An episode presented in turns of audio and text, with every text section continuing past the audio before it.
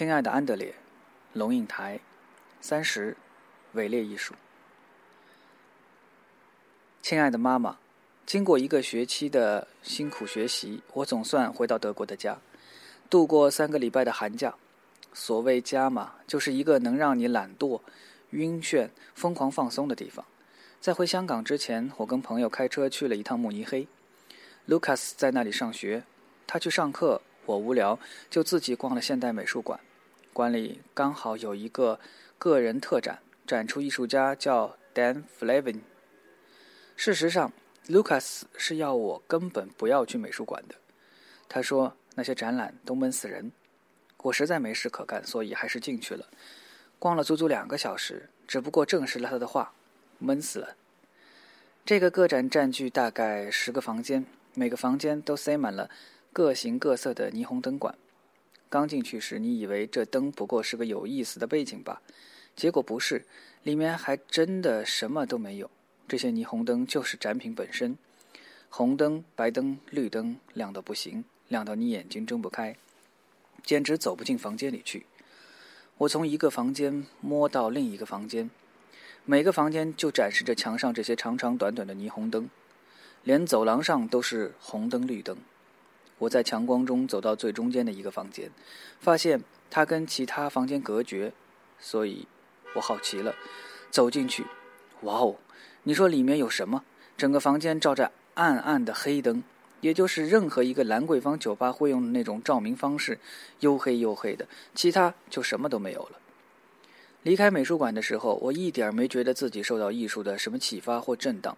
俗语说：“艺术因人的眼光而异。”好吧，我的眼睛可真的是被一个艺术展览的强光射得七荤八素，现在一闭眼就看见光，真的产生眼光了。你问我莫斯塔的李小龙雕塑是艺术还是伪艺术？那我倒过来问你，李小龙雕像跟慕尼黑现代美术馆那个展比较，哪个是艺术？那堆霓虹灯放在最高级的美术馆里正式展出，该是艺术了吧？可是他给我的只是头晕、眼睛发疼。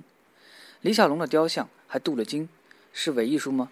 可是他很可能感动了人，使本来伸出手想打架的人反而握了手，这岂不是艺术的力量？腻死了！你说的音乐之声那场演出，天哪！我当然记得，我对音乐剧本本来就没有什么兴趣，这个什么仙乐飘飘或真善美，我在德国时连听都没听说过。我们三个人中场就坚决要走，实在是因为受不了了。先是奥地利的传统服装，然后是奥地利山歌，然后是小白花所谓民谣，到后来连纳粹都上戏了，实在是到了忍受底线。我也记得你问我们为什么，我也记得我们的回答。一个人能够吞下伪艺术的量是有限的，这个百老汇把德国、奥地利刻板印象发挥到了极致，加糖到极致，我们快腻死了。我们的反应其实不难理解。你想想看，把扮演中国人的演员放到舞台上，让他们戴上斗笠，画上两撇山羊胡子，裤管卷起，站在水稻田里，然后让他们站在那里唱美国人听起来貌似中国歌的《清唱冲》。请问，你能不能连看两个小时这样的表演？你保证中场不离席？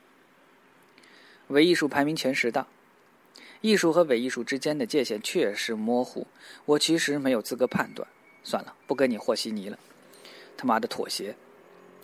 我就清楚的给你一个我心中的伪艺术排名前十大清单吧。第一，音乐之声音乐剧，我此生绝不会再看此剧。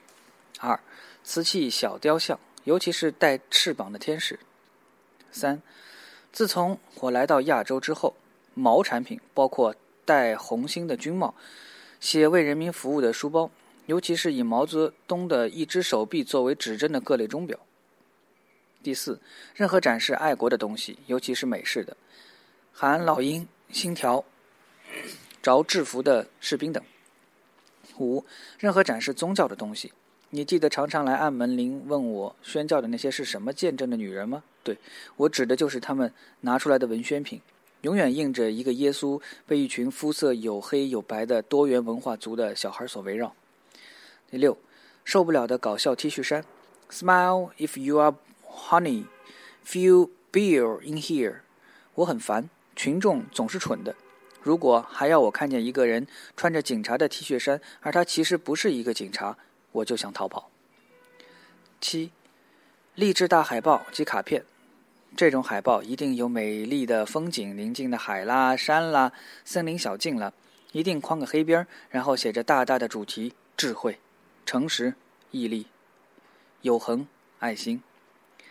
八，电视里的肥皂剧。还有电视外面真实的人，可是他以为自己的人生是电视里的肥皂剧，包括，譬如你一定没听说过的 O.C.，这个全世界流行的青少年肥皂剧之一，演一群有钱到不知道自己流油的加州少男少女。九，美国乡村歌曲，甜到不行。